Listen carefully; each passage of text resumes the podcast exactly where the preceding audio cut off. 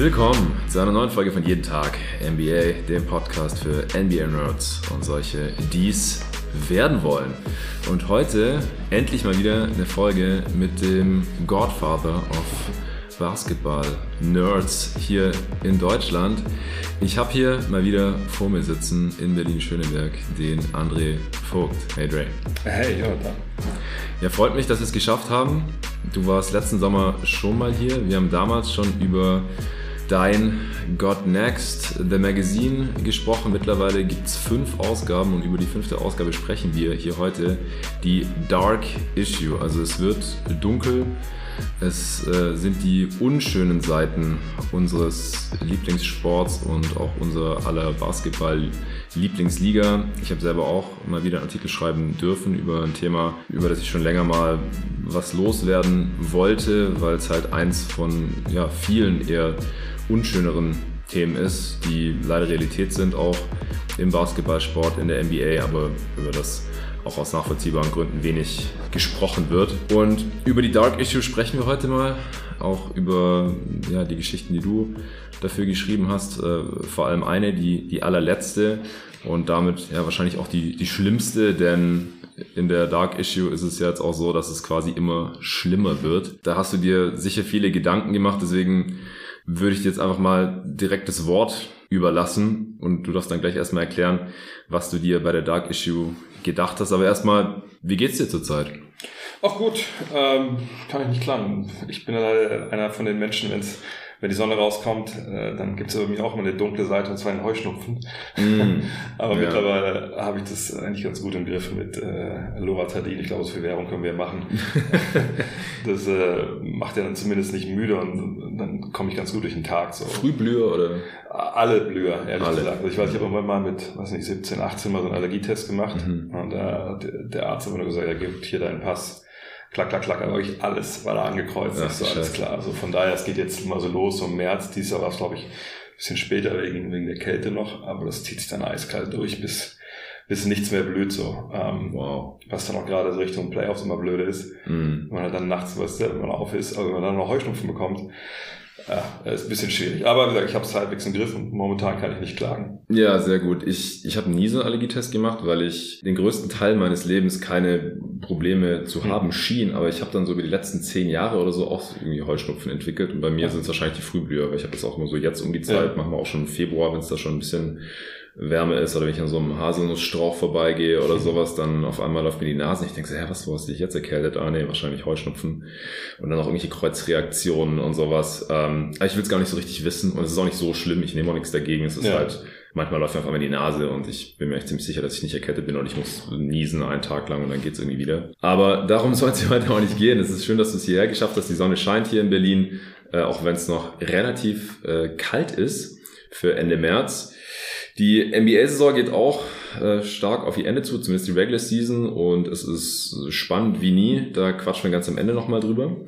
Aber erst äh, kommen wir zur Dark Issue direkt nach der Werbung des heutigen Sponsors. Wie du hier vielleicht schon mal gehört hast, beschäftige ich mich relativ viel mit meiner Ernährung. Das kommt zum einen daher, dass mein familiärer Background im Lebensmittelanbau und Handel ist und ich gerne darauf achte, was ich zu mir nehme. Zum einen als Sportler, aber zum anderen auch einfach so, als Mensch. Weil meine Frau da wie ich tickt und wir uns zum Glück beim Thema Essen und Snacks weitestgehend einig sind, haben wir uns extrem gefreut, als wir letztes Jahr Koro entdeckt haben. Coro Drogerie ist ein Food-Online-Portal hier aus Berlin, wo man viele gesunde Zutaten und Snacks günstig bestellen kann.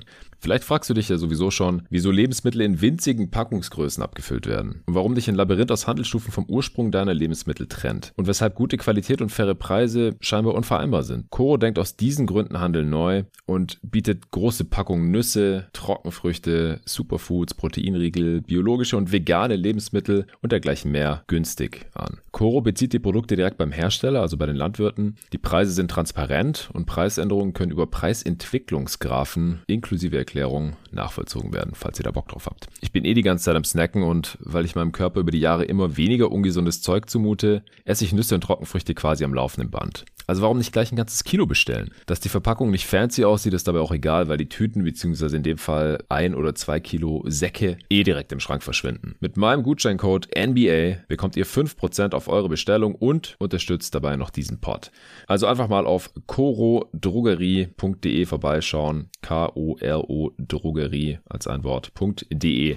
Deine Bestellung geht direkt an dich raus und ab 100 Euro Einkaufswert sogar kostenlos. Ich gebe euch mal noch ein bisschen Inspiration und verrate euch, was bei unserer letzten Bestellung so mit dabei war. Also nach wie vor Favorite mit Joule-Datteln, Premium Large, mit Stein, Koro. Ein Kilogramm kann ich sehr, sehr empfehlen. Auch ein sehr geiler, süßer Snack sind die Bio Fairtrade Mangostreifen Brooks. Ein Kilo, super lecker blanchierte Mandelkerne, ein Kilo auch nie verkehrt. Crunchy Bio Erdnussmus 500 Gramm, auch sehr zu empfehlen. Kürbiskerne aus der Steiermark, ein Kilogramm und 500 Gramm Bio Pinienkerne. Hey, also Gutscheincode NBA auf corodrogerie.de. Das findet ihr wie immer auch in der Beschreibung dieses Podcasts. Ja, Ausgabe Nummer 5 von Get Next Magazine. Ich äh, hab's hier wieder vor mir. Das Ding ist auch optisch schon dark. Äh, allerdings ziemlich hübsch. Äh, fangen wir vielleicht mit dem Cover an. Wie bist du darauf gekommen? Was steckt da dahinter? Ja, ich meine, es ist ja nicht immer nur alles meine Idee. Wir haben ja ähm, zwei großartige, eigentlich drei, äh, drei großartige Grafiker. Den Marc, mit dem ich ja schon quasi damals die Five konzipiert hatte, dann äh, Patrick, ähm, der ja auch die Five damals am Ende geführt hat, mhm. der ja auch der Mann ist für alle Collagen und ein bisschen wildere grafische Eskapaden. Äh, und dann die Conny, die ihm so ein bisschen unter die Arme greift, äh, die ich auch noch kenne aus Five-Zeiten, die dann immer wo Not am Mann ist, mal noch ein Layout rechts und links macht, wenn die, die Herren der Schöpfung im Grafikteam sich mal wieder verzettelt haben und ein bisschen alles zu schön machen, dann kommt Conny und hilft mit. Ähm, naja, wir haben uns überlegt, was machen wir. Ne? Und dann wir hatten ja letztes Jahr, also eigentlich sollte ja die zwei, sollte ja eigentlich die Dark Issue sein. Das wurde dann die Liebesausgabe. genau das Gegenteil, weil wir dachten, okay, als dann der Krieg ausbrach, wir brauchen nicht noch mehr mhm. Darkness, wir brauchen ja das mhm. Gegenteil. Ähm, und ja, bei dem Cover, ich, für mich war es so, dass ich dachte, okay, ich weiß jetzt gar nicht, soll man einfach irgendeinen Spieler draufpacken oder so eine ähnliche Collage wie bei der 2, das wäre, glaube ich, ein bisschen langweilig gewesen. Und dann haben wir die Druckerei gefragt, also kriegt man das denn hin, dass sich das anfühlt wie ein Basketball? Mhm. Und äh, die waren echt Feuer und Flamme für die Idee und haben dann auch selber rumprobiert. Und das Witzige ist ja, dass ja, wie gesagt, auf dem Cover sind ja dann quasi so Noppen wie, wie, wie auf dem Basketball und ja. die, die Rillen freigelassen, das Logo ist da mit drauf. Aber alles eben wirklich nur zu fühlen oder halt, wenn man so im Licht ein bisschen hinterher schwenkt. Ja. Und dann sieht man halt diese, diese Noppen. Und diese Noppen sind im Endeffekt der Lack, der normalerweise auch auf dem Cover ist. Nur der wird normalerweise halt ein bisschen dünner angemischt und an dem Blatt gezogen. Und hier ist aber so, dass einfach nur Tropfen draufgefallen sind aus der Maschine und die werden dann hart. Ja. Aber man kann halt nicht voraussagen, ne, wie, wer, wie weit laufen die noch auseinander. Wenn du es dir genau anguckst, siehst du auch, manche Tröpfchen sind größer, manche sind kleiner, ja. manche sind höher, manche sind flacher. Und da ist auch kein Cover gleich im Endeffekt. Mhm. Alles Unikate. Genau, und die Idee war irgendwie einfach so, wie so ein Schwarzbuch Basketball. Und deshalb dachte ich mir auch so, ey komm, wir brauchen keinen Cover-Athleten. Tust doch den Leuten ja Unrecht, die da drauf sind. Sondern hey, wir machen es einfach schwarz die Haptik fand ich einfach überragend. Also ich habe zu Hause auch vier Tests bekommen. Ähm, dann habe ich gesagt, okay, jetzt funktioniert. Das, da läuft nichts zusammen. Das war ein bisschen die Sorge, dass dann mhm. halt eine Punkte zusammenlaufen, dann fühlt es halt blöd an. Ja. Aber nee, als wir wussten, dass das funktioniert, haben wir gesagt, klar, auf jeden Fall machen wir das so. Weil es eben auch, das ist eigentlich Schlag ins Gesicht von allen Leuten, für die ich je gearbeitet habe, die dann mal gesagt haben, nee, aufs Cover, äh, das Cover muss hell sein immer, da muss ein Superstar drauf, das ist halt scheiße und so. Und auch deswegen war das eigentlich so ein relativ großer Mittelfinger gegen das, was eigentlich am Kiosk liegt im Endeffekt. Ja, ja, es ist geil. Also das ist ja bei vielen Sachen so, die du jetzt mit dem God Next Mac umsetzen kannst. Und es liegt ja auch nicht am Kiosk. Also nee.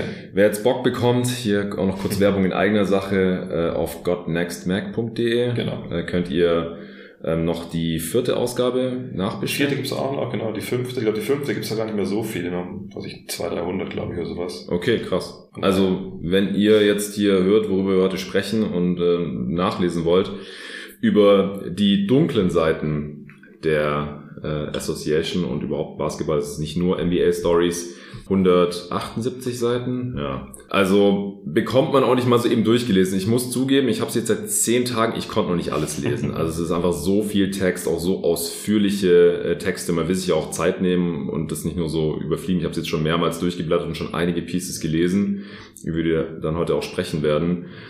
Aber mir sind einige Sachen aufgefallen, die anders sind als bei den bisherigen Ausgaben. Zum Beispiel, es gibt kein richtiges Inhaltsverzeichnis. Ja. Also man muss die halt wirklich durchblättern, um zu wissen, was wirklich drin ist. Du hast am Anfang im Prinzip nur eine Seite, wo du die, ja, was sind das, sechs Stufen, ne, sieben Stufen drin hast, auf dem Weg zur Hölle sozusagen, die Vorhölle, Versagen, Verletzung, Gewalt, Rassismus, Verbrechen, und Tod. Äh, du hattest mir das davor auch so ein bisschen erklärt, äh, als du gefragt hast, ob ich irgendwas dafür schreiben möchte. Kannst du vielleicht nochmal kurz für die Hörer umreißen, was so das Konzept hinter dem Werk war? Ja, es gibt ja ähm, ein ganz altes, ich glaube, es ist ein Buch, ja, also Dantes Inferno, also es gibt, es gibt mhm. so diese Idee in diesem, in diesem in dieser alten Schrift, dass es so sieben, glaube ich, sieben Stufen der Hölle gibt oder acht, ich weiß gar nicht. Aber es gibt so ne, äh, Stufen der Hölle und es wird immer schlimmer, umso tiefer du unten reinkommst. Also ne, auf jeder Stufe Leute, die bestimmte Sachen verbrochen haben und so. Und ja. ne, unten ist dann halt die härtesten Typen, sag ich mal.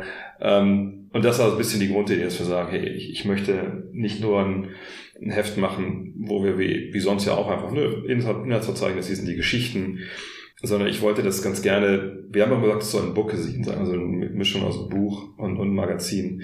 Und ich möchte einfach, dass, dass auch eine gewisse Abfolge gibt von den Sachen, die wir da zeigen. Und genau das war die Idee, dass wir gesagt haben, oder Marx, weil ich Marx den Grafiker, der sagt, hey, lass doch kein Inhaltszeichen, wir machen das einfach vorne anfangen und sagen, das sind die Ringe der Hölle, sag ich mal, bei uns jetzt hier. Mhm. Äh, und dann ist er dann so, wann immer so der Ring anfängt, sage ich mal, im, im, im Heft, wie, wie halt auch bei Kapiteln in, in Büchern, da zeigen wir dann nochmal, was dann, dass das Kapitel wieder losgeht, sag ich mal. Und das war so ein bisschen die Idee, dass man auch merkt beim Lesen, wenn man es von, ne, von 1 bis 178 liest, dass es halt schlimmer wird. So. Ich weiß nicht, ob jeder das wirklich so chronologisch durchliest oder nicht, aber das war so ein bisschen die Idee dahinter.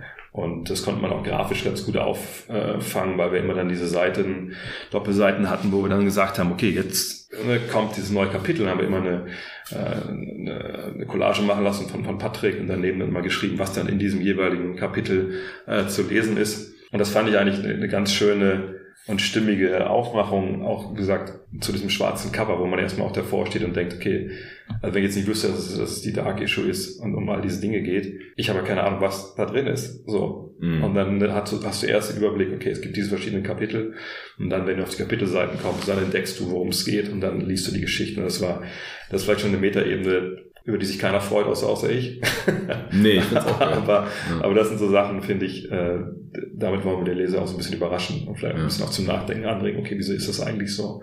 Ähm, und das haben wir, glaube ich, hier zum ersten Mal, über die anderen Ausgaben waren ein bisschen anders, haben wir es zum ersten Mal recht gut geschafft. Das wird auch nicht jedes Mal zu sein, zukünftig, aber bei der Ausgabe war es einfach echt stimmig. Ja, du hast ja auch in deinem Vorwort versucht, die Leser ein bisschen auf das vorzubereiten, was da dann folgt auf den nächsten Seiten. Äh, ich hatte dir auch, nachdem ich ein paar Leuten meinen Text äh, zum Gegenlesen gegeben hatte, äh, noch geschrieben, ja, vielleicht irgendwie eine Triggerwarnung, ja. weil meine Schwester das unter anderem äh, mir geraten hatte. Und hast du gemeint, ja, keine Sorge, dann machen wir was. Und du schreibst dann rein, dass es weh getan hat, das ja. Magazin zu erstellen und dass die Leute jetzt stark sein müssen. Wie geht's dir jetzt im Nachhinein mit dem Ding? Ähm, also ich werde immer noch, werde hier gleich noch über, das, über den letzten Text sprechen, den ich auch geschrieben habe. Und den kann ich nur bis zu einem gewissen Punkt lesen noch. Ich habe es, glaube ich, ein, zwei Mal probiert, und das, als ich das Heft nochmal selbst gelesen habe. Und ich kann einfach nicht weiterlesen. Also als Vater von einer sechsjährigen Tochter kann ich einfach nicht die, diese Stelle ablesen. Ich, ich weiß ja dann, wenn die Stelle vorbei ist, dann lese ich am Ende weiter.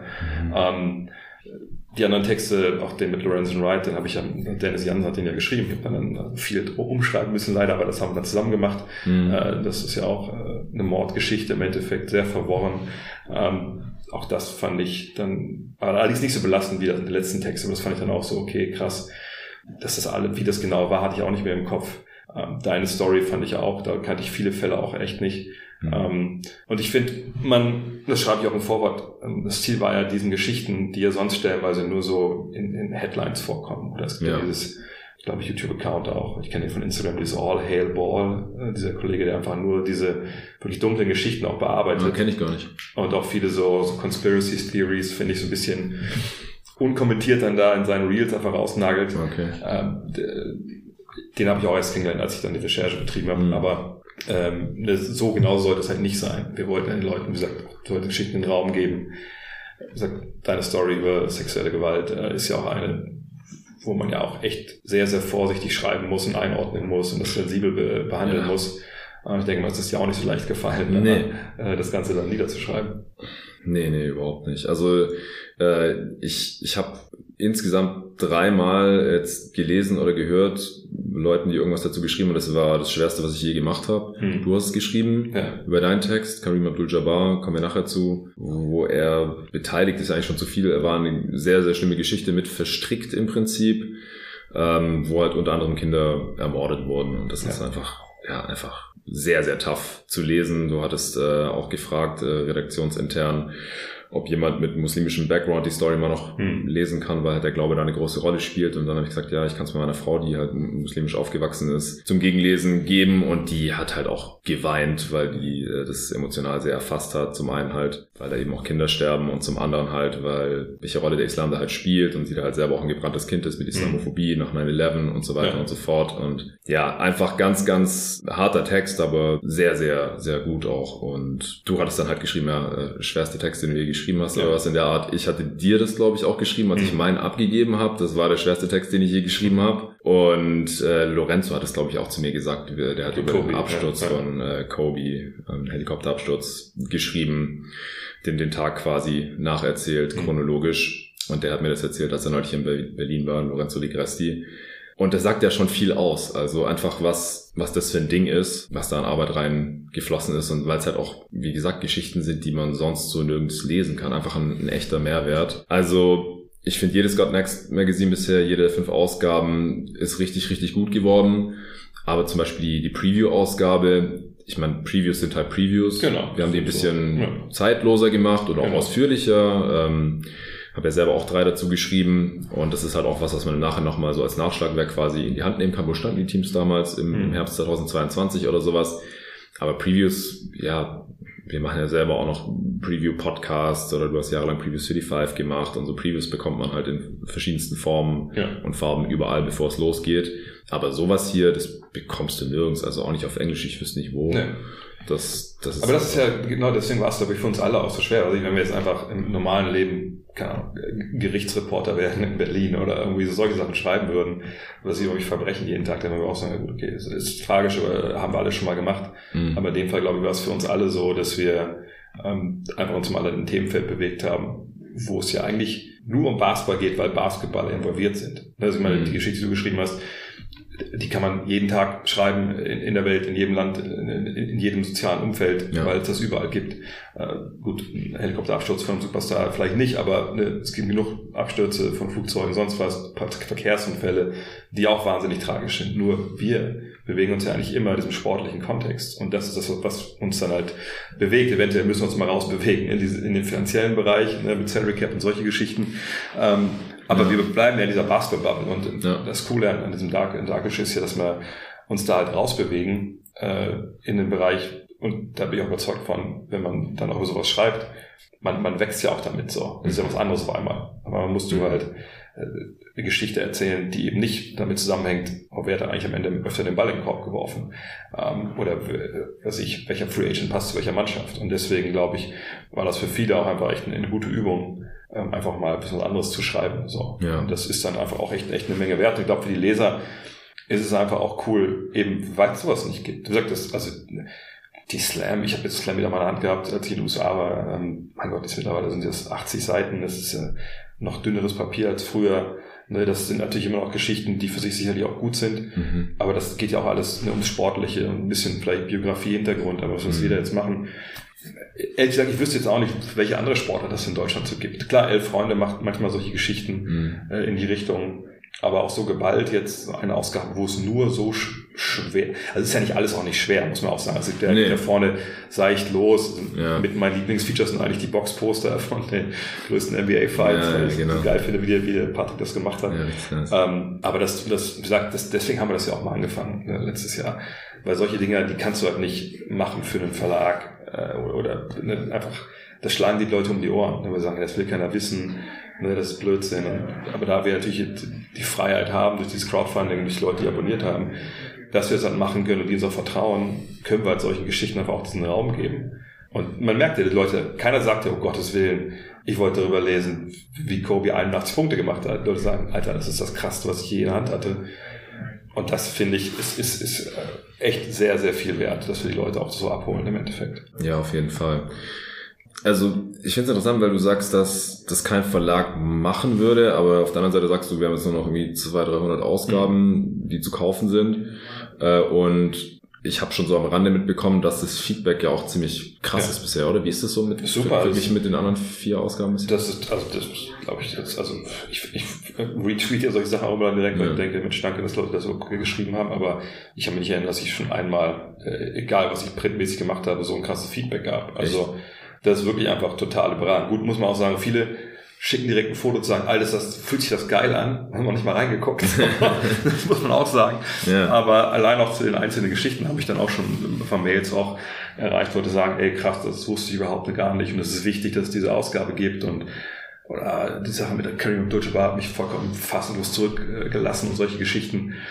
Also das ist schon, man merkt schon, dass es die Leute auch vielleicht auch in einer, in einer guten Art und Weise triggert, dass sie halt sagen, krass, also so kann es auch sein. Also sowas, so eine Art Sportjournalismus, was mal ganz groß aufhängen wollen, habe ich noch gar nicht in meinem Leben konsumiert. Und ich hätte nie gedacht, dass, dass das Heft so wird, wie es jetzt war. So, das finde ich dann mhm. schon mit das größte Lob, dass die Leute auch überrascht haben und gleichzeitig halt mit etwas, das sie halt nicht erwartet haben, die dann so umzauen, dass sie sagen, Alter, krass, ich muss jetzt, muss jetzt schreiben, wie gut das ist. Also das finde ich immer echt das ist also das höchste Lob im Endeffekt. Ja, nee, aber ich finde es auch äh, wichtig, dass du sagst, für Leute, die jetzt das Merk noch nicht haben und vielleicht Interesse haben, äh, dass es auch ein bisschen so seichtere Stories gibt. Ja, ja. Äh, Gerade weil es ja immer krasser wird im Prinzip äh, im Verlauf der sieben Stufen am Anfang. Ich meine, da geht's halt um Keilereien und ja. äh, komische Typen, die auf bescheuerte Art und Weise mit dem Gesetz in Konflikt gekommen sind und so. J.R. Smith und, und Leute, die jetzt auch in jüngerer Vergangenheit da immer wieder aufgefallen sind. Dann halt auch Stories, die man jetzt so noch nie gehört hat aus den 70ern oder aus den 80ern. Aber weißt du, mein Favorite ist in der Beziehung?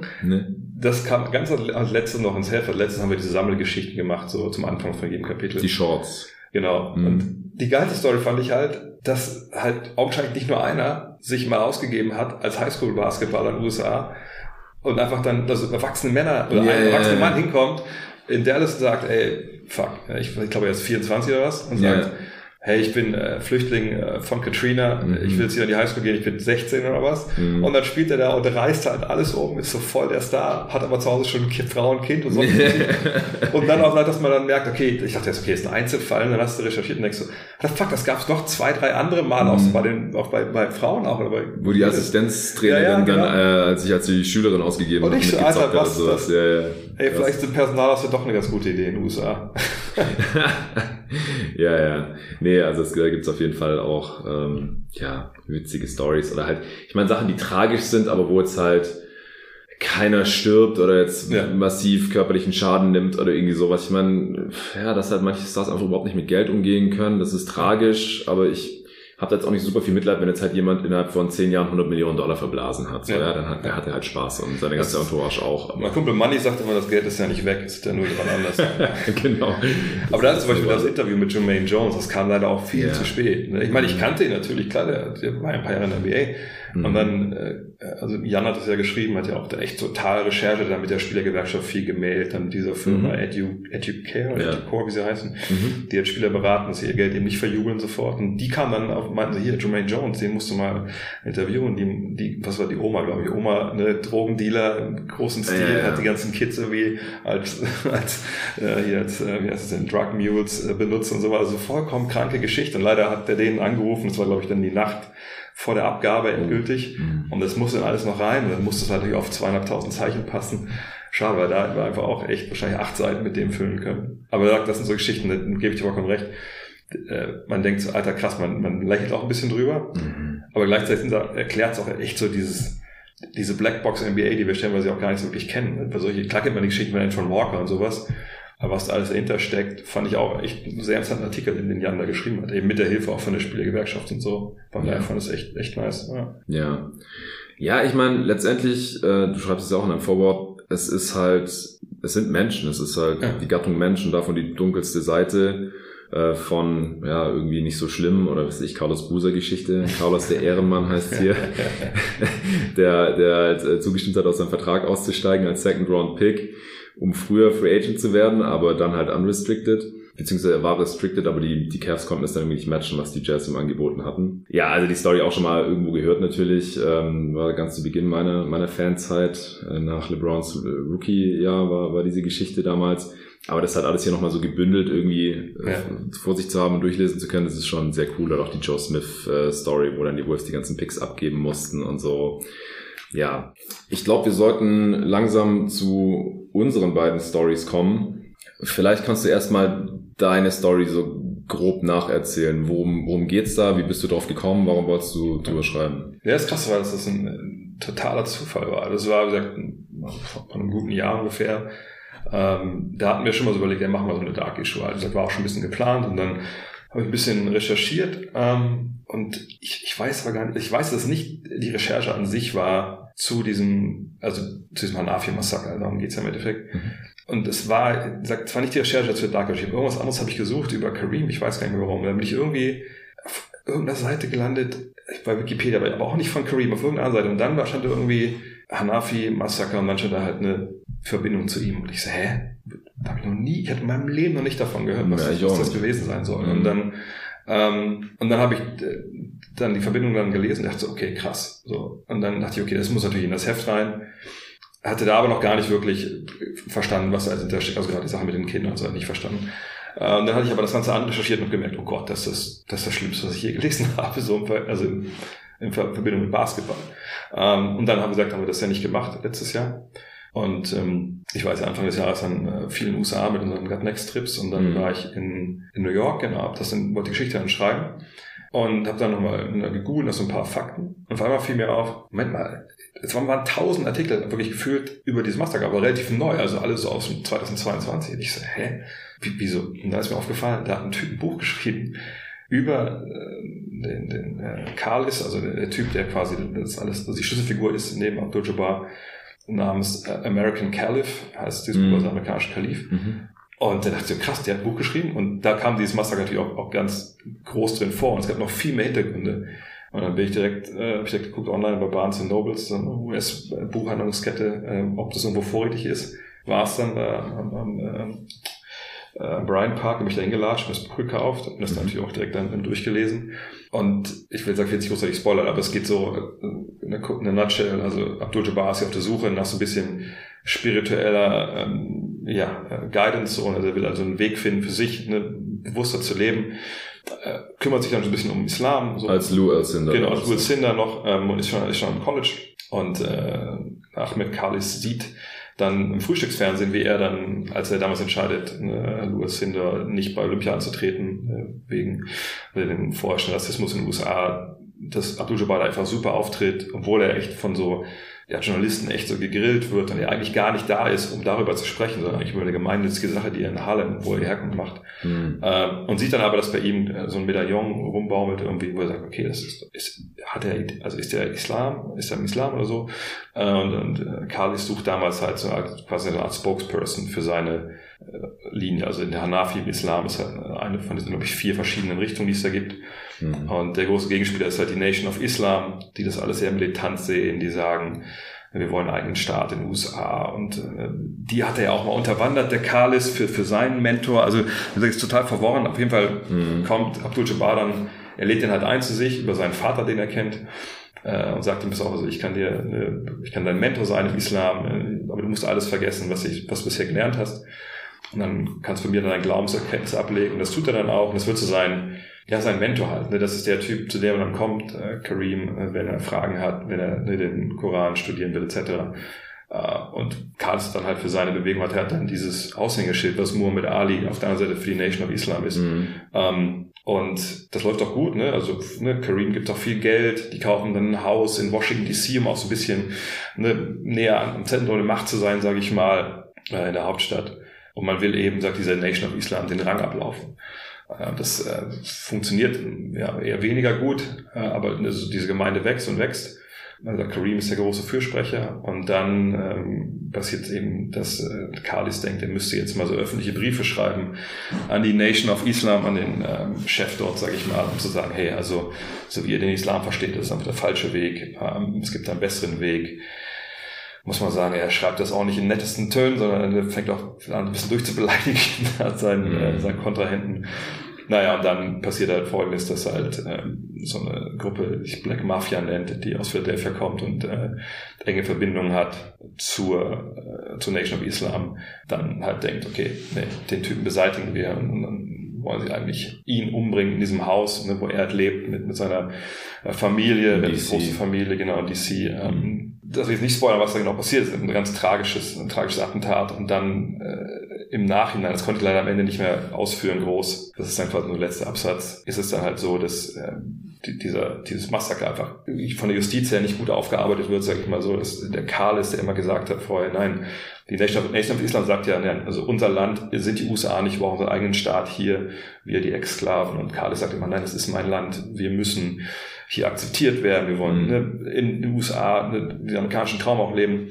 Dass der aber dann nach diesem Massaker und wie das mit der Justiz läuft, verliert halt komplett den Glauben an, an die USA. Und äh, das Krasse ist nämlich, dass der dann wirklich ein, äh, eine Geiselnahme startet, Jahre später in Washington DC, in mehreren mhm. Gebäuden über 100 Leute im Endeffekt äh, ja, Geisel genommen werden. Grö ist nicht die größte Geiselnahme genau, der bis USA? heute die größte Geiselnahme, die es in den USA gab. Ist der erste wirkliche Terroranschlag in den USA. Mhm.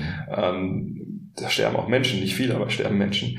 Äh, er muss danach ins Gefängnis. Ähm, das Krasse ist, dass äh, aufgrund dessen passiert das unglaublich viel in den USA. Also die Delta Force wird zum Beispiel gegründet, also mhm. deren quasi GSG 9.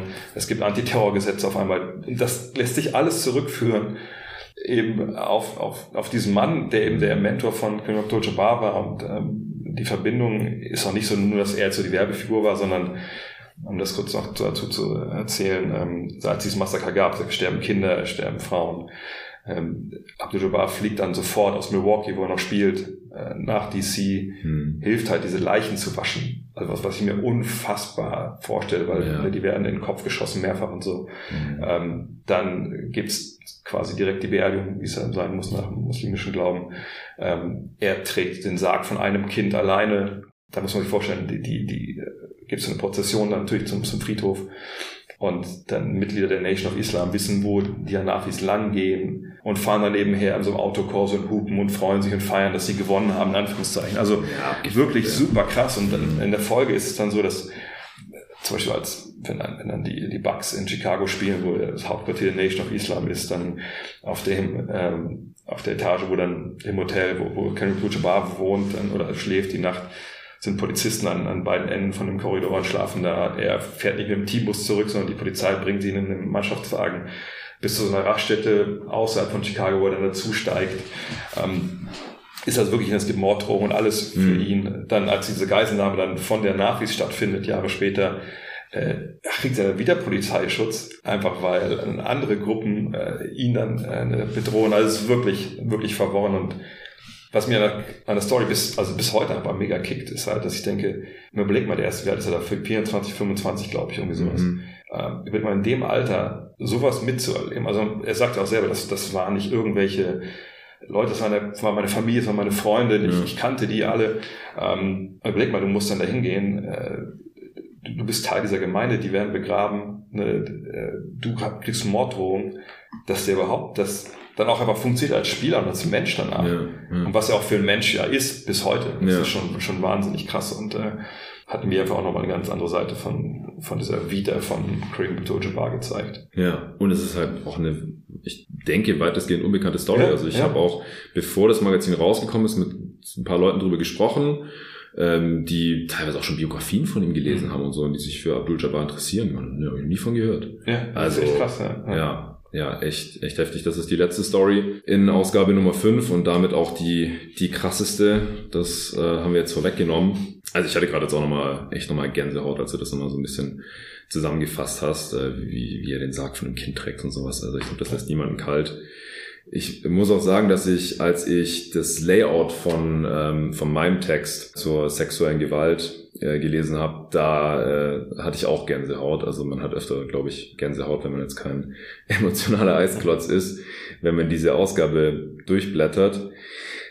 Aber also ich, ich wusste ja nicht, wie das dann im Endeffekt aussieht hier in diesem Heft. Ähm, ich, ich hatte ja auch so ja, Boxen mit Zusammenfassungen der Fälle äh, dir geschickt, weil ich den Fließtext ich wollte nicht im Fließtext ständig erklären müssen, ja. was jetzt bei wem genau passiert ist. Und habe gedacht, ich mache einfach Boxen und dann kannst du aussuchen, welche mhm. Fälle quasi ins Heft kommen und welche nicht. Und der Fließtext ist ein bisschen allgemeiner und bezieht sich dann halt auf diese Fälle und ordnet die halt so ein bisschen ein. Äh, aber ich wusste nicht, wie das im Endeffekt aussehen würde. Und ich finde vor allem halt das Titelbild mit äh, Carl Malone, der halt leider einer der Protagonisten in diesem Text ist, dessen Schuld auch zweifelsfrei ist, mit, mit aber so einem weißen Balken über seinen Augen und wie halt so in, in die Kamera zeigt. Also das, ist, das finde ich einfach nur irgendwie ein krasses Bild und dann daneben halt quasi nur der Augenausschnitt von einer Dame, die halt so die, die Augen zusammenkneift und irgendwie ein blaues Auge hat ja, ich weiß nicht, ich kann es nicht so genau erklären. Man, man muss das wahrscheinlich gesehen haben und dann auch von den Beschuldigten sind es ja auch teilweise, es, es gibt wenige, die dann auch verurteilt wurden.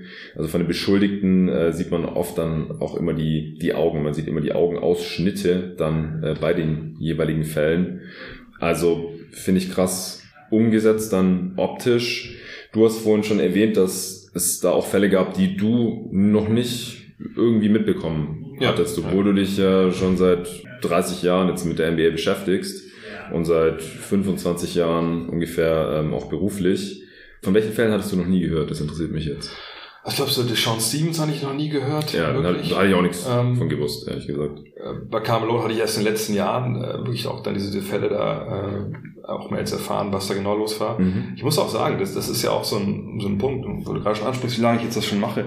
Ähm, es ist ja schon so, dass vor ja, 25, 30 Jahren, als ich angefangen habe, mich dafür zu interessieren, das war dann Ende der 90er, da wurde ja schon auch manchmal über diese Pferde berichtet. Und das war dann halt immer dann mehr wie eine Meldung, vielleicht mal eine USA Today oder so, so eine kleine News-Section. Das war ja früher einfach so, ja, das war eine Meldung, aber so richtig Details gab es ja dazu nicht. Ne, also außer man hat jetzt, es gab irgendeinen Journalisten, der vielleicht für die Sports Illustrated oder so dann mal ein größeres Porträt geschrieben hat, aber so diese, sag mal, diese es ist ja nicht normal, aber weißt du, diese Sachen, die einfach auch bei dir da drinstehen, das ist ja dann für, für Leute, die mit News Geld verdienen, das ist ja nicht unbedingt wichtig. Das vermeldet man dann so in einer kleinen Meldung ja. und dann wird es aber nicht nachverfolgt oft. Ähm, bei Kobis Fall, na klar, da wissen wir natürlich, was passiert ist, weil das natürlich eine riesen Nummer war. Ähm, aber so viele von diesen kleineren Geschichten im Endeffekt, ich, ich, ich sage nicht mal, dass die totgeschwiegen werden. Das interessiert halt einfach dann niemanden, der Fachjargon heißt ja Gatekeeper ist. Also wenn ich jemand bin, der bestimmt was in der Zeitung landet oder in, in einem Magazin landet, klar, wenn jemand kommt, der hat eine geile Geschichte darüber recherchiert, dann ist, läuft das mit. Aber das ist auch eine andere Kultur vor, vor 30 Jahren gewesen. Ja, das glaube ich auch. Ne, das wurde einfach nicht so, so, so breit getreten und jetzt ist es halt ein bisschen anders, Gott sei Dank. Ja, ich glaube, dass es so ein bisschen vielleicht auch so ein Teufelskreis war, dass da keiner Interesse wirklich dran hatte. Ja. Da hat's großartig, was drüber zu schreiben oder drüber zu machen, das an die große Glocke zu hängen. Vor allem, weil es halt super schwierig ist, weil man halt in den wenigsten Fällen überhaupt weiß, was genau passiert ist. Genau, ja. Weil halt he said, she said, zwei verschiedene Stories. Ich fand es jetzt auffällig, dass bei den Fällen, die ich mir angeschaut habe, eigentlich immer klar war, außer bei Primo, aber das ist eh ein bisschen außen vor, dass es Geschlechtsverkehr gab. Also es geht wirklich nur um sexuelle Gewalt, Sexualstraftäter oder Beschuldigte sexueller Straftaten. Jetzt keine häusliche Gewalt oder so. Habe ich auch viele gefragt, so, ja, hast du auch Miles Bridges drin und so. Ich so, nee, nee, das ist was anderes. Also das ist nochmal ein ganz anderes Fach. Ja. Das wollte ich auch nicht aufmachen. Das wäre dann noch mehr gewesen. Ich habe mich jetzt wirklich nur auf diese Thematik äh, beschränkt und das war ja schon mehr als genug, weil es halt echt Fälle gibt, so, ja, die man entweder irgendwie mal so am Rande mitgekriegt hat und nicht so genau wusste, was war da jetzt eigentlich, dann wieder vergessen hat als NBA-Fan, entweder seinerzeit oder dann jetzt irgendwann neulich.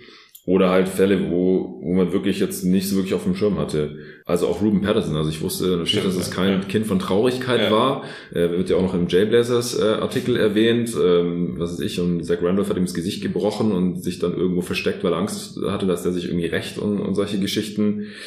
Aber dass der halt das Kindermädchen vergewaltigt haben soll und auch als einer von nur zwei mit Stevenson zusammen auch dann wirklich verurteilt wurde und auch als einziger im Knast war dann für zwei Wochen in der Offseason. Danach hat er auch einen dicken Vertrag von den Blazers bekommen, aber äh, er, er war im Knast und ähm, ja, gilt als, als schuldig, auch wenn er es nie selber so ganz zugegeben hat.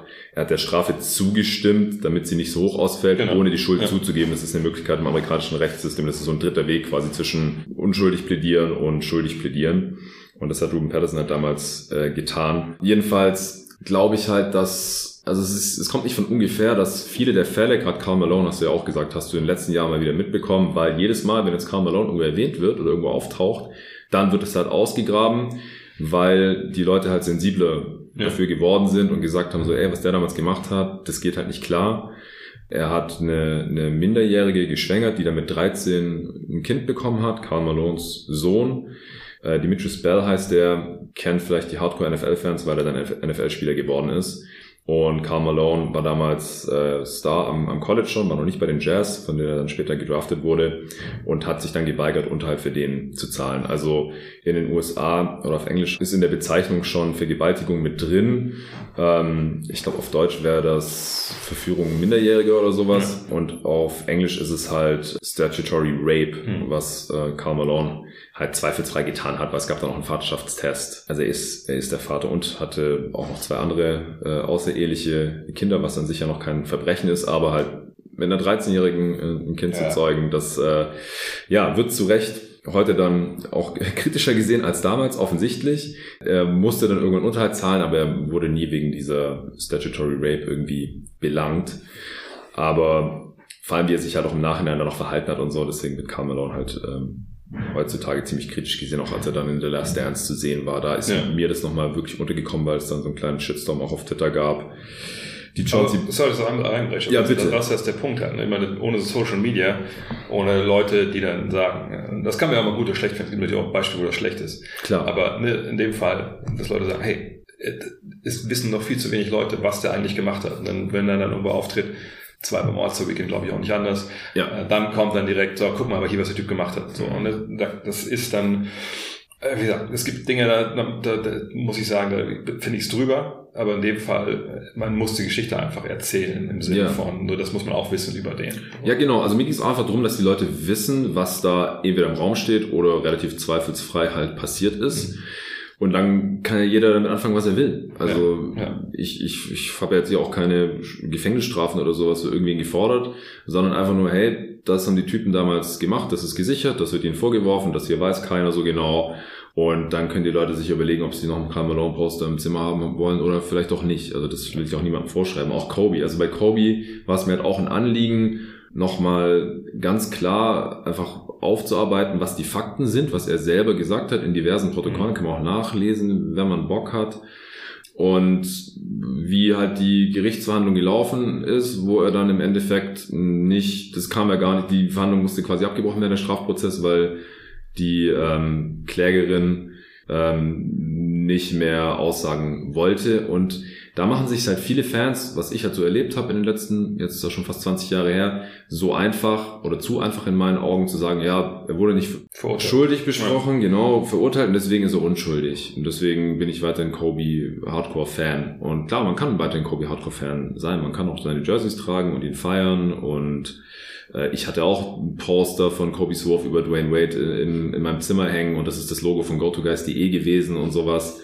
Aber ich finde, man sollte wissen, was damals passiert ist, was halt die Fakten sind und was halt offen ist. Und dann kann man das selbst auch interpretieren und dann gucken, was man damit anfangen möchte. Ja, das ist, wir hatten ja das, die Thematik, äh, als, als Kobe verunglückt ist, ging es ja darum, wie, wie fangen wir es bei der Five auf und dann, mhm. das ist ja damals auch sehr, sehr kurz vom, äh, ich rieche hin, also glaube ich relativ ad hoc, musste ja was schreiben dann auch für die aktuelle Ausgabe. Mhm. Und ähm, da gab es damals so ein, zwei Mails, die wir bekommen haben, wirklich nicht mehr, aber dann, das sind so Mails, die man dann doch äh, eher ein bisschen im Kopf hin und her wiegt. Da drin stand, naja, hätte nicht ein bisschen mehr drüber, drüber stehen müssen über Colorado, also ne, über die Vergewaltigung.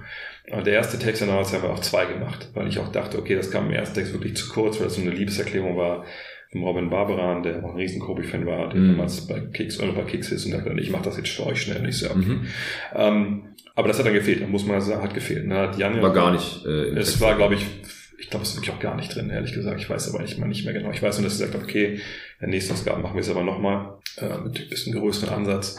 Und das hat Jan dann geschrieben, der auch ein lebenslanger Kobe-Fan war, aber der dann auch, äh, das dann wirklich auch haarklein dann wieder erzählt. So. Und ähm, ich finde es heutzutage einfach Software ist okay, also eins, sehr analog, eins oder null. Entweder der ist schuldig und wird immer, immer verbrannt, oder ich will davon alles nichts hören. Mhm. Das ist, das ist mein Held. Lass mich mit der Scheiße in Ruhe. Mhm. Und der Weg, der Mittelweg ist natürlich der beste, so. Also, nicht, wenn man, ich glaube, ein schönes, äh, schönes Gleichnis, man sagt, also wenn man jetzt einen Wikipedia-Artikel hätte über, über Kobe Bryant, das kann man auf jedem anderen Spieler, auf Carmelo und so auch beziehen, wo irgendwie Sachen passiert sind, die einfach nicht geil sind, die einfach scheiße waren, so. Wenn man bei Kobe jetzt das sieht, dann im ersten, ersten Absatz steht nicht drin der Vergewaltiger Kobe Bryant, mhm. sondern da steht drin, Kobe Bryant war ein Basketballspieler, ne, National Basketball Association, bla bla bla bla, so auf MVP gewonnen, bla bla.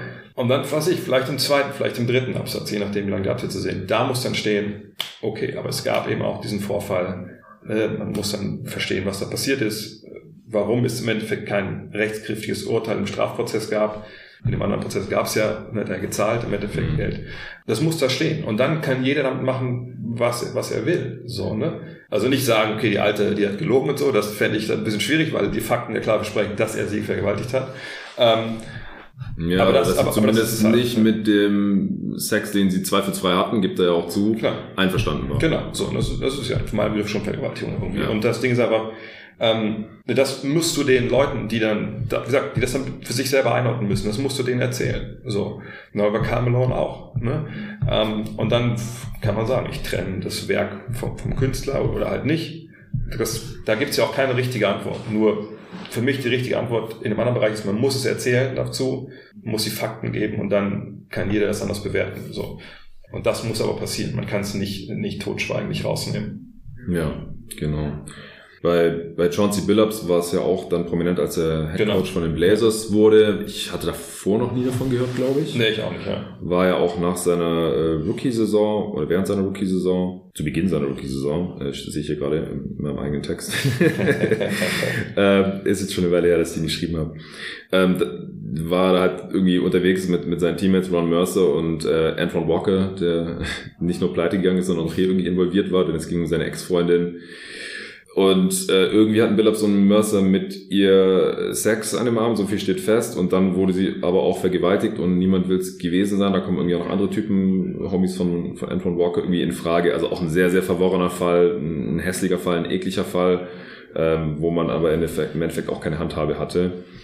Und äh, ja, dass ja dann auch John C. Billups Karriere nicht, nicht weiter im Weg stand, äh, weil es natürlich auch äh, keinen Strafprozess gab oder so, weil der, ich habe mir dann ein Interview durchgelesen mit dem damaligen Staatsanwalt, der halt gesagt hat, der war sich halt sicher, dass Mercer und Billups sie nicht vergewaltigt mhm. hatten. So, so, er sagt ganz klar, die Frau wurde vergewaltigt, Billups und Mercer hatten Sex mit der, aber er hat gar keine Anzeichen gesehen, dass die das waren und deswegen wurde es dann auch nicht weiter verfolgt. Aber es ist auf jeden Fall sehr, sehr shady, sage ich jetzt mal. Und es ist halt auch so ein Fall, also das ist ja bei, bei Anthony Lamb zum Beispiel noch krasser, wo es halt nicht mal eine Anzeige gab, wo dann jetzt halt äh, neulich auch der Vertrag ja von einem Two-Way äh, konvertiert wurde zu einem normalen NBA-Vertrag und da kam es dann auch noch mal kurz auf, wo er sich dann halt ein GM wie Bob Myers fragen muss, was, was soll ich überhaupt machen jetzt? Also es gibt diese Anschuldigungen, die halt indirekt sind, weil seine Ex-Freundin quasi mit anderen Leuten zusammen die University of Vermont ist es verklagt,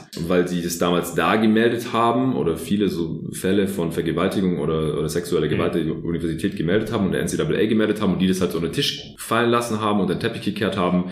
Gerade wenn es halt irgendwelche High-Profile Collegiate Athletes waren, wie halt Anthony Lamb, der am College ein krasser Basketballspieler war und es jetzt im Endeffekt auch in die NBA geschafft hat.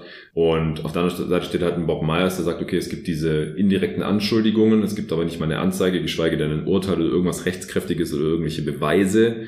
Und soll ich jetzt auf dieser Basis diesem jungen Mann, Anthony Lamb, einen Vertrag verwehren oder irgendwie Steine in den Weg legen. Die, die ja. Rockets und Spurs haben doch auch schon unter Vertrag gehabt, so was soll er da jetzt machen? Und ich finde, das zeigt die Komplexität ganz gut. Oder auch die Blazers jetzt, wenn die jetzt halt 25 Jahre später sagen, okay, wir haben uns das nochmal angeguckt, äh, ja, wir haben jetzt keinen Grund gesehen, wieso John C. Billups nicht unser Headcoach sein kann. Ja, weiß ich halt auch nicht, was ich dagegen sagen soll. Ich meine, das ist ja die eine Frage, wo wir, glaube ich, momentan oft drauf zurückkommen, in, in allen möglichen äh, Bereichen. Ne? Mhm. Ich, ich, mag dieses Wort Cancel Culture eigentlich nicht, weil ich denke, ja. das ist einfach ein blödsinniges Wort. Äh, aber es ist, für mich ist eine Frage so von, von zweiten Chancen und, und auch vergeben. Und ich, ja. ich, ich denke einfach, also wenn ich mir unser Rechtssystem angucke, Gott sei Dank ist es ja, wer mal die eine Geschichte hinter Gittern, die eigentlich meine Lieblingsgeschichte ist in dem Heft, ehrlich mhm. gesagt, von Basti Germann, der in der Justizvollzugsanstalt in Siegburg war, die also noch ein Basketball AG haben und mit den Leuten da gesprochen. Ähm, und da ist ja auch ein großes Thema. Also wann, wann, wann ist Gerechtigkeit? Also wann hast du, wenn du was getan hast, wann hast du deine Strafe verbüßt? Ja. So, ne? Und äh, es gibt da natürlich zum einen das, was, was wir Justiz auch nennen. Ne? Da wirst du verurteilt und landest vielleicht in der Justizvollzugsanstalt oder du landest eben nicht da, wenn wir bei Chauncey Billups jetzt mal als Beispiel bleiben. Und was machen wir dann so als dieser Court of Public Opinion, wie das die Amerikaner nennen? Was machen wir persönlich daraus? Also kann ich jemand wie John C. Billups, Anthony Lamb äh, vergeben? So, ne? Also können die überhaupt, oder Camelon, kann Camelon überhaupt sie rehabilitieren in unseren Augen? Mhm für das, was er getan hat. Auch wenn er jetzt schon sich Ewigkeiten her ist, äh, ich glaube, zu der einen Tochter hat er danach auch wieder eine Beziehung aufgebaut. Ja, Charlotte so. Ford, die, genau, ähm, die WNBA-Spielerin. Genau. genau. Ähm, und ich, ich finde, es ist immer sehr, sehr komplex, weil ich meine, vielleicht kennt das auch der eine oder andere, der zuhört, glaube ich, ich kenne es von mir auch. Man hat sicherlich, man ist sicherlich auf jede Entscheidung stolz, die man im Leben getroffen hat. Das muss ja nicht immer Verbrechen sein. Ja. Und äh, man hat sicherlich auch Punkte in seinem Leben, wo man denkt, oh, ich würde mir wünschen, dass diese Person mir, mir vergibt, dass, es, dass man sich normal wieder begegnen kann. So. Mhm. Manchmal passiert das und dann ist es toll und man freut sich. Und manchmal passiert es nicht und dann trägt man so ein Trauma Ewigkeiten mit sich rum. Das ist ja eine sehr persönliche Geschichte. Jetzt immer wie Anthony Lamb. Jetzt mal abgesehen davon, was damals passiert ist, wirklich. Ne? Ja, genau, wir wissen es ja nicht mal, ob er schuldig ne? ist. Ja. Und jetzt dann zu sagen, selbst wenn er schuldig wäre, und zu sagen, man Jahre später, nee, du darfst hier, was mal runterbrechen auf den, auf den kleinsten gemeinsamen Nenner, du darfst hier nicht arbeiten. Mhm. Dann denke ich mir, okay, cool. Natürlich ist es, können die Warriors in dem Fall entscheiden, ob sie das wollen und auch dann ne, das, was danach dann kommt, eben, ne, die, die Tweets, die, ich die Empörung. Äh, aber am Ende des Tages, wenn wir es mal ins Allgemeine beziehen, also jemanden seine Arbeitsgrundlage, die Lebensgrundlage zu entziehen und zu sagen, nee, Basketball kannst du nicht spielen, nicht hier, spielen wir lieber in Europa, sonst wo die Leute nicht kennen. Hm. Ich finde das schwierig. Ich frage mich, wo ist da die Grenze? Ab ja. wann ist es so und wann ist es nicht mehr so? Ne? Meine Kobe hat ja auch noch, dann auch noch relativ lange Basketball gespielt, muss ja. man auch sagen. So. Ja. Ähm, also das sind Sachen, da finde ich, schießen heutzutage viele Leute viel, sehr, sehr weit über das Ziel hinaus. Du kannst das alles scheiße finden, du kannst sagen, ich gucke mir keine Warriors mehr an, wenn Anthony Lamb spielt, okay oder ich gucke mir keine Blazers an, sagen, der Trainer ist, ist ja alles richtig. Aber diesen Anspruch immer zu haben, nein, der muss weg und dann mit, mit, mit Mistgabeln da dieses Netz zu ziehen, das finde ich halt schwierig im Endeffekt. Ja. ja, also vor allem, solange man überhaupt nicht weiß, was genau, genau war und ob die ja. Person überhaupt schuldig ist, ja. ähm, dann ist es ganz schwierig natürlich. Und wie du schon sagst, also selbst Leute, die sicher ein Verbrechen begangen haben, schuldig sind, vielleicht auch geständig waren und so im Knast sitzen und so. Das Ziel ist ja immer, und das finde ich auch richtig, die Reintegration in die Gesellschaft, ja. die Rehabilitierung, die Vergebung im Endeffekt, das, das Absitzen von der Strafe. Ähm, ja, sonst könnte man auch wieder die Todesstrafe einführen und so, wenn du sagst, okay, der hat das Recht, normales Leben zu führen oder auf Leben allgemein verwirkt mit ja. seiner Tat und so. Und daran glauben wir ja nicht hier in unserer Gesellschaft, in unserem Rechtssystem. Und das finde ich auch alles richtig. Aber die Frage ist halt immer, das ist die ganz schwierige Frage, die philosophische Frage ist, wann ist die Schuld verbüßt und genau. was darf diese Person dann wieder tun. Neulich gab es auch eine Diskussion im, im Supporter-Discord von jeden Tag NBA, da ging es um Miles Bridges, weil ja die Hornets irgendwie damit liebäugeln, den ja. äh, zurückzuholen. Und dann Board hat da auch schon gesagt, ja, ja, der fehlt, dann soll er wieder kommen und so. Und dann, und bei ihm ist es ja auch so, also der, der hat auch die Tat nicht zugegeben, aber der hat auch die Strafe anerkannt. Das mhm. war auch dieser dritte Weg im Prinzip ähm, seine Frau vor seinen Kindern verprügelt zu haben. Und das ist eine abartige Arschlochaktion, gar keine Frage. Ich bin froh, dass er diese Saison nicht in der NBA gespielt hat. Die nächste Frage ist halt, soll der irgendwann wieder in der NBA spielen dürfen? Und wenn ja, wann? Also keine Ahnung, habe ich auch keine Antwort drauf. Aber es gibt, gab halt auch Leute dann in dieser Diskussion, die sagten, der darf nie wieder in der NBA spielen. Will ich einfach nie wieder in der Liga sehen. In der NBA zu spielen, weil du das Talent hast, ist ein Privileg, aber das hat er jetzt halt durch diese Tat verwirkt. Und das ist ja dann im Anführungsstrichen nur ein Berufsverbot, was es in anderen Bereichen auch gibt. Wenn du da irgendeine bestimmte Straftat begangen hast, dann darfst du auch nie wieder in dem Bereich arbeiten. Ähm, und es ist ja noch nicht mal ein Berufsverbot per se, dass er nie wieder irgendwo Basketball spielen kann, weil, wie du gerade schon gesagt hast, irgendwo am Arsch der Welt, da juckt es wahrscheinlich keiner, sind ja einfach nur froh, dass sie so einen krassen Spieler haben mhm. dann und können darüber halt irgendwie hinwegsehen. Aber ich bin da sehr gespannt, äh, wie die NBA oder die Hornets oder irgendein anderes Team sich da entscheiden werden. Und ich, ich habe auch nicht die perfekte Antwort drauf, ehrlich gesagt. Ne, der wird auf jeden Fall wieder in der NBA spielen. Die Frage ist halt. Ich denke auch. Was passiert dann als Strafe nochmal on top, weil es gibt dann in dem Fall zwei äh, ja, äh, Rechtssysteme. Das wirkliche in den USA, ja. wo er seine Strafe bekommen hat. Und dann gibt's, was ist eigentlich sogar drei. Und dann gibt's die NBA, die sagen kann, pass auf, du kannst ja gerne eine Strafe unterschreiben, aber muss ich die ersten 40 Spiele bist du raus oder so. Ja. Und das kostet ihnen auch Geld dann. Das ist ja nicht nur, ist ja nicht nur bezahlter Urlaub, den er dann bekommt. Und dann gibt's dann natürlich noch die, die dritte, aber bezahlt, ja, dann gibt's ja noch die dritte, die dritte Strafe. Das ist natürlich das Privatleben von ihm. Also ich denke, also bei Dana White gab es diese Diskussion. Der hat ja sich eigentlich rauswinden wollen, also der Chef von der UFC oder der, der, der Hype in der UFC-Chef ist er ja nicht mehr, der seine Frau geschlagen hat, da on camera, also eine Backpfeife verpasst, glaube ich sogar zwei. Mhm. Also irgendeiner, irgendeiner Party war das. Das lief dann über Team C und so. Und dann ging es natürlich auch darum, ey, du, also warum darfst du jetzt hier bei jedem UFC-Event wieder am Start sein? Also du musst eigentlich gesperrt werden, du musst suspendiert werden von, von der UFC. Und hat er gesagt, ja, also meine Strafe ist ja, dass meine Frau mir nicht mehr vertrauen kann, dass ich jetzt gebrandmarkt bin als Frauenschläger und so. Und das ist der Blödsinn. Das ist halt, das ist nicht die Strafe. Das ist, das ist die Konsequenz aus dem, was du getan hast. So, ne?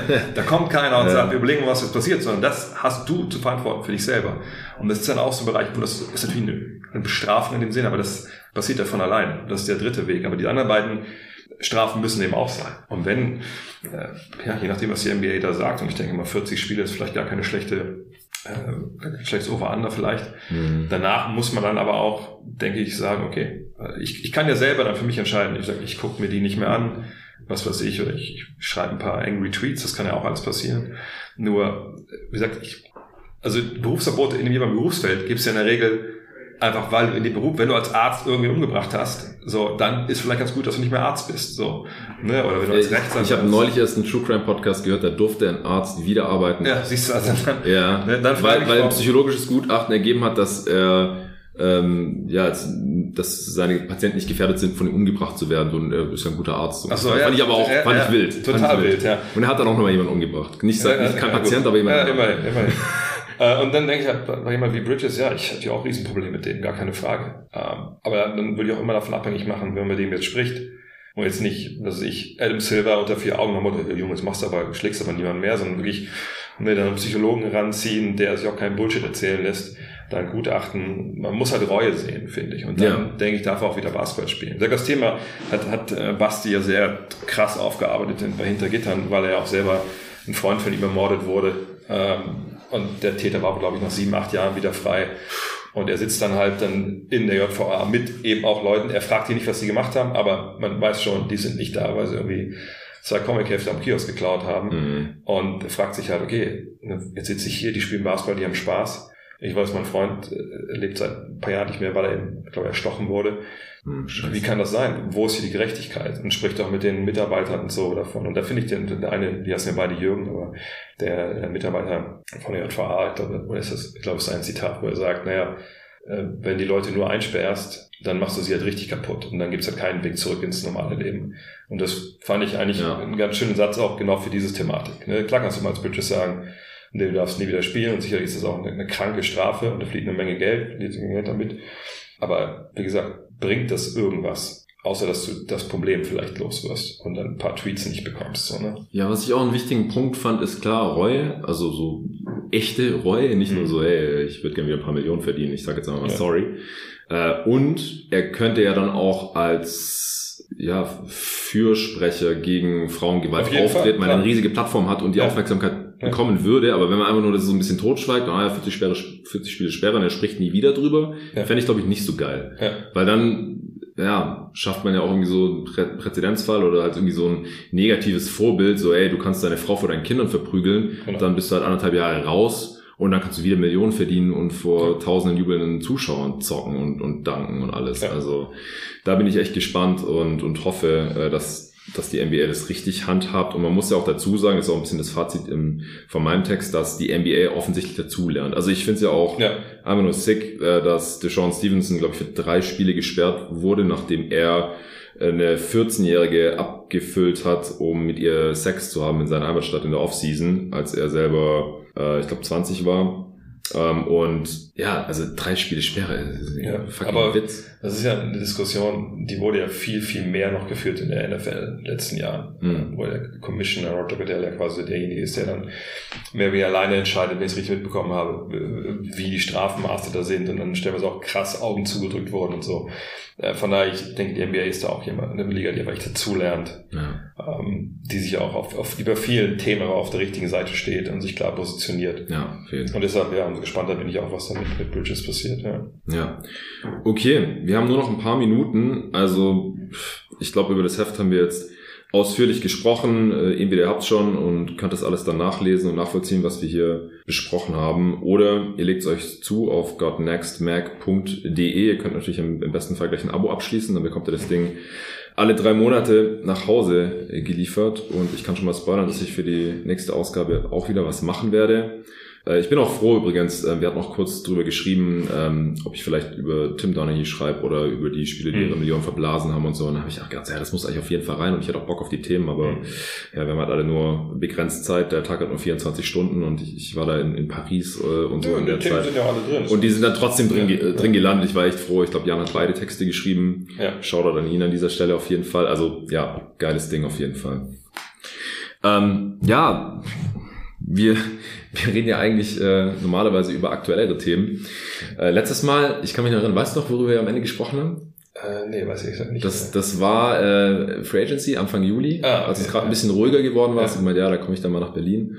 Und da war Kevin Durant's Trade-Forderung noch im Raum. Ah, ja. ja. Und äh, ja, ich, ich muss kurz einen Victory Lab drehen. Es hat zwar ein bisschen gedauert, aber er ist bei den Suns gelandet. ein bisschen gedauert, ja. ähm, jetzt ja, stehen die Playoffs und das Play-In, die, die Postseason, wenn man es irgendwie zusammen will, zusammennehmen will, ja kurz bevor anderthalb Wochen Regular Season haben wir noch so sechs, sieben Spiele. Und zwei Themen sind, glaube ich, in aller Munde. Zum einen das MVP-Rennen, zum anderen, was ich aber deutlich wichtiger und interessanter auch finde als dieses leidige MVP-Rennen, ist die Situation in der Western Conference und wer da jetzt noch ins Play-In kommt und wer überhaupt durch, durch den Westen durchkommt oder in die Finals kommt. Deswegen jetzt noch äh, hier Rapid-Fire-mäßig, bevor wir den Raum räumen müssen. Äh, wer ist denn MVP-Stand heute? Boah, wahrscheinlich immer noch Jokic, aber ich denke, es wird sich bis in die letzte, letzte Woche reinziehen im Endeffekt, weil ja. das, ich glaube, es gibt zwei Antworten. Also du kannst, wenn du klar Analytics dir anguckst, dann geht kein Weg an, an Jokic vorbei. Ja. Und wenn du ein Narrativ und sowas mit reinnehmen willst, dann ist es ist entweder Janis oder, oder Embiid, die drei, einer von den drei. Aber ich wirklich, also ich habe auch überlegt, ich mache es erst in der letzten Woche machen, lege ich mich da fest. Ja, ich auch. Finales Awards Update gibt's nächste Woche. Ich weiß noch nicht, wie ich mich entscheiden werde, aber ich glaube, dass Jokic es wirklich nur zum dritten Mal gewinnen kann, wenn er dann relativ, also ich meine, es kann ja gar nicht mehr so klar sein, wenn es eine Woche vorher noch nicht glasklar ist. Aber wenn es nicht besonders kontrovers wäre, und das halte ich schon jetzt eher für unrealistisch mittlerweile. Wobei ich glaube, dass, dass Embiid jetzt nicht gespielt hat, das wird ihm dafür, dass nur eins von zwei ja, Spielen war, das, das wird so schwer wiegen, glaube ich. Aber es ist natürlich Schwachsinn. Ja. Aber das sagt, das kannst du wirklich, das wirklich denke, wenn du mit klarem äh, analytischen Blick drauf guckst, dann sprechen alle Zahlen halt knallhart. Deswegen sagt Embiid ja auch, ja, die Zahlen verschönern ja auch Defense manchen Leuten. Er meint ja ganz klar Jokic damit. Ja, ja. Ähm, aber ja, ich, ich, bin aber mega gespannt, wie das, wie das welches Narrativ sich im Endeffekt dann verfestigt da. Okay. Dann Play-in im Westen. Kommen die Mavs noch in die Postseason? Sie stand heute auf Platz 11. Das ist, das ist ja so, es ist so random da alles. Ich, ehrlich gesagt, ich, Weißt du, welche Tiebreaker da alle jetzt reinspielen zwischen den, den drei, vier, fünf Teams, die da alle gleich sind? Nee, das weiß ich nicht aus. Nee, siehst du das nachschauen. Ne? Und jetzt kann man dann sagen, gestern Abend kam die Frage auch im Fragestream. Ich sehe, ich kann das gar nicht beantworten, weil ich nicht weiß. Record gegen die Conference. Der erste Rekord gegen den anderen, gegen den gleichen. Direkter Vergleich. Direkter Gleich. Dann ja. gegen die Conference, die erste Division, die erste Conference, dann, äh, dann die ja. andere Conference, irgendwie so eine Scheiße. Und wenn du da schon wirklich vom Hölzchen auf Stöckchen kommst, weil es kann ja sein, keine Ahnung, dass du jetzt dass du jetzt auch einfach nicht, nicht denkst, also dass du nicht, dass ich dann 41 Siege brauchst, wenn der andere 41 Siege hat, um reinzukommen, sondern du brauchst halt 42, weil du gegen den den direkten Vergleich hast. Da gibt's ja auch da ja Vergleiche und so. Ja. Also ich, ich denke immer noch, dass vielleicht Oklahoma City auch mal gesagt, ach komm, lass uns einfach hier mal einen Pick abgreifen, so. Äh, Shay angeschlagen. Ja, das überhaupt mal Spiel wundert mich, wie Sam Presti das jedes Jahr macht. Ja. dass er noch keine Plantar Fasciitis hat dieses ja. Jahr. Ähm, Aber Dallas ist schon echt, das ist schon echt bedenklich. Also bedenklichsten finde ich, wenn Luca dann sagt, so, ja, ich bin so frustriert, aber auch vor allem wegen Off the Court. Und ich denke, okay, scheiße. Ja, und, irgendwas ist da im Busch. Ich meine, mit seiner Mutter, da gab es ja eh schon länger jetzt Probleme ne, und so, verklagt die ja auch und alles. Aber weiß ich nicht, dass das schon länger, also das jetzt aktuell ist, kann ich mir irgendwie auch nicht vorstellen. Aber äh, ich sag mal so, wenn man die ganzen Gerüchte um Andrew Wiggins liest, Mhm. Äh, und, und, dann so ein bisschen das extrapoliert, dann, ja, das hat Moritz in meinem Podcast auch gesagt letztens. Er meinte, hey, viele vergessen einfach, dass einfach auch Menschen dahinter stecken. Ja, Menschen klar. mit ganz eigenen normalen Problemen. Und ja. wer weiß, was für Probleme Luka Doncic da gerade äh, im, im Privatleben hat. Ja. Favorit in der Western Conference für dich? Das, äh, das, ich glaube, ich war noch nie so ratlos, was die Western Conference angeht. Ja, ich auch nicht. Jeder. Ähm, ich meine, ich, ich denke, deine Suns, wenn KD spielt, dachte ich so, okay, aber jetzt Wann, wann kommt er denn wieder? So, ist zwei Tage vor Schluss. Es heißt jetzt heute Nacht. Heute Nacht sogar schon. Okay, das habe ich gelesen heute Morgen. Ja. Reicht das dann mit der Bank? keine Ahnung. Ähm, In dieser Western Conference schon eher als normalerweise. aber warum sollte es dann zum Beispiel nicht auch für die Lakers reichen, wenn die reinkommen, wenn die alle fit sind? So, ne? Also es ist halt, ja. also wenn ich heute auf jemanden festlegen sollte, ganz ehrlich. Es ist auch insane, dass die Lakers überhaupt da noch im ja, Gespräch sind. Mit einer negativen Bilanz. Alles insane. Aber ja. Teil von mir sagt immer noch, ey, warum nicht doch denn, weil die hatten halt nur so eine schwache Phase und irgendwie klar, Defense ist ein Riesenthema, aber ja. Offense ist ja schon geil bei denen. Auf der anderen Seite, ja, ich, ich habe keine Ahnung, ehrlich gesagt. Vielleicht bewertet man das auch krass, die, die Grizzlies unter, einfach weil sie jetzt lange ohne ohne Jar spielen mussten, weil sie natürlich auch ihre eigenen Probleme Ohne Adams, Clark out for season. Ja, genau. Ähm, die Kings, Zweifel, die Kings, 16 Jahre ja, genau, direkt ja, in die Finals. Direkt die Finals. Zweifel eigentlich Gold State, aber ohne Wiggins, glaube ich, das ja. kann Peyton einfach auch nicht auf, ja. äh, aufwiegen. Und danach sind wir schon bei den Jungs, die gucken müssen, dass sie überhaupt reinkommen, die Playoffs. Clippers halt, aber jetzt ist Paul George raus. Ja, falls ja, dann der wiederkommt. Und mittlerweile glaube ich auch, dass die fast so ein bisschen zu alt werden auch. Mhm. Ja, jetzt haben wir alle Teams genannt, die aktuell ja, drin in Top 11 sind, außer die Pelicans, aber da ja. Zion würde ich auch überhaupt nicht drauf vertrauen. Ja, es wird ein Team werden, was, was eigentlich, eigentlich also, einen Flaw hat. Im Zweifel normalerweise nicht schaffen würde. Im Zweifel würde ich sagen, sitzt wahrscheinlich sogar deine Suns, die ich da jetzt vorne sehen würde, wenn KD wirklich bei 100% zurückkommt. Ja, ohne den schaffen sie es auf keinen Fall. Nee, ohne den ist gar keine Chance. Ja, aber die aber, Chance ist, ist da, dass er vielleicht... Aber mit ihm, sag mal, wenn du dann zumindest drei, oder mal zweieinhalb Superstars hast, und die passen ja auch die spielerisch sehr gut zusammen. Klar brauchst du eine Bank, aber die Bank wird kürzer. Ich würde fast so sagen, die Suns, ehrlich gesagt. Aber wie gesagt, wir bei allen haben wir diese eine riesige Frage und da ist halt die Frage, was mit. Ich, okay. ich finde bei den Suns ist gar nicht die Bank das Problem. Die haben schon viele Bankspieler, aber eher so der fünfte Start oder der fünfte Spieler in der Closing Lineup, das Okogi ist oder Tory Craig oder ja, Terrence Ross. Ich meine, ja. die können immer nicht, nicht wirklich konstant werfen oder nicht verteidigen oder überhaupt nicht dribbeln. Also haben immer ein riesiges Problem eigentlich. Aber wenn halt auch Paul muss ja mal einigermaßen fit ja. bleiben. Also wenn KD und Booker fit sind ja. ähm, und auch Aiden, weil von den Backup-Bigs halte ich halt nach vor auch nicht so super viel. Ich meine, bei der Suns das Problem der Bank gibt's da, also traditionell gibt's ja eigentlich bei jedem Meister gibt's ja irgendwie so einen Spieler von der Bank, aber manchmal auch so zwei, die gewinnen dir so im Verlauf der Playoffs ein, zwei, drei Spiele. Mhm. Einfach weil das das Spiel ist von, was weiß ich. Ne? Das ist das Campaign. Tory Craig Game, also Campaign. Und das, da fehlt mir einfach so krass das Vertrauen in diese, diesen zweiten Anzug, dass ich denke, hm. Cam Vale, kann der überhaupt irgendwann spielen in den Playoffs? Weißt du, was ich meine? Also das, ist, hm. das da bin ich echt sehr gespannt, ob da irgendwer sich, sich hervortut. So. Ish Wainwright vielleicht. Oh Gott. Ja. der darf jetzt in den Playoffs spielen, der wurde konvertiert. Okay, ja, also ich, ich glaube, ich bleibe bei Phoenix. Das war letztes Mal auch meine finale Antwort bei unserem letzten Thema im Pod und das hat funktioniert. und das letzte Mal, als die, die Suns in, in den Finals waren, da haben wir im 5D Show Stream genau, alles genau, genau. besprechen können. Damals leider mit dem schlechteren Ende für, für Phoenix, ja. Ja, vielleicht kommt auch Wiggins einfach zurück und, und die Warriors uh, never underestimate the heart of a champion. Wir werden sehen. Okay, Dre, vielen Dank dass du hier am Start warst und Sehr auch gerne. über die schweren Themen hier äh, mit mir gesprochen hast in der Dark Issue. Ich finde es auch ganz cool, wenn man über die Print-Sachen nochmal spricht in einem Audioformat. Ich, ich hatte das mit dem Torben schon mal gemacht nach der ähm, ersten Issue mit äh, die Goat Issue mit den Greatest of All Times und habe gedacht, jetzt zu dieser Ausgabe, da würde ich gerne mit dir ja, nice. sprechen. Hat Spaß gemacht. Auf jeden Fall. Ähm, wo ihr Dre hören und, und, sehen könnt und lesen könnt, muss ich glaube ich nochmal sagen, heißt alles irgendwas mit God Next normalerweise. Einfach googeln. Ja. ja. hast du noch irgendwas zu pluggen? Schreibst du mal wieder ein Buch oder? Äh, nee, Love This Game gibt's ja noch. Äh, mhm. Also wer, wer vielleicht ein bisschen, bisschen mehr bisschen mehr wissen will und einsteigen will im Basketball, vielleicht für die ganz Top-Nerds wahrscheinlich nicht zu empfehlen, aber äh, ah, das gibt es ja über. Also gibt schon interessante Stories, Anekdoten ja, noch. Ja, Anekdoten gibt es auch, genau. Äh, von daher, das gibt es im Buchhandel. Vielleicht mal wieder. Vielleicht nehmt doch mal ein Buch in die Hand. Muss ja nicht mal ein Podcast sein oder ein YouTube-Video. Geht mal ein Buch. Genau. Buch oder ein äh, Muckesin, Buckesin, Buckesin, ja, genau. Weiß auch nicht. God Next, the Magazine. Alles klar. Danke dir, Dre. Allen danke fürs Zuhören und bis zum nächsten Mal.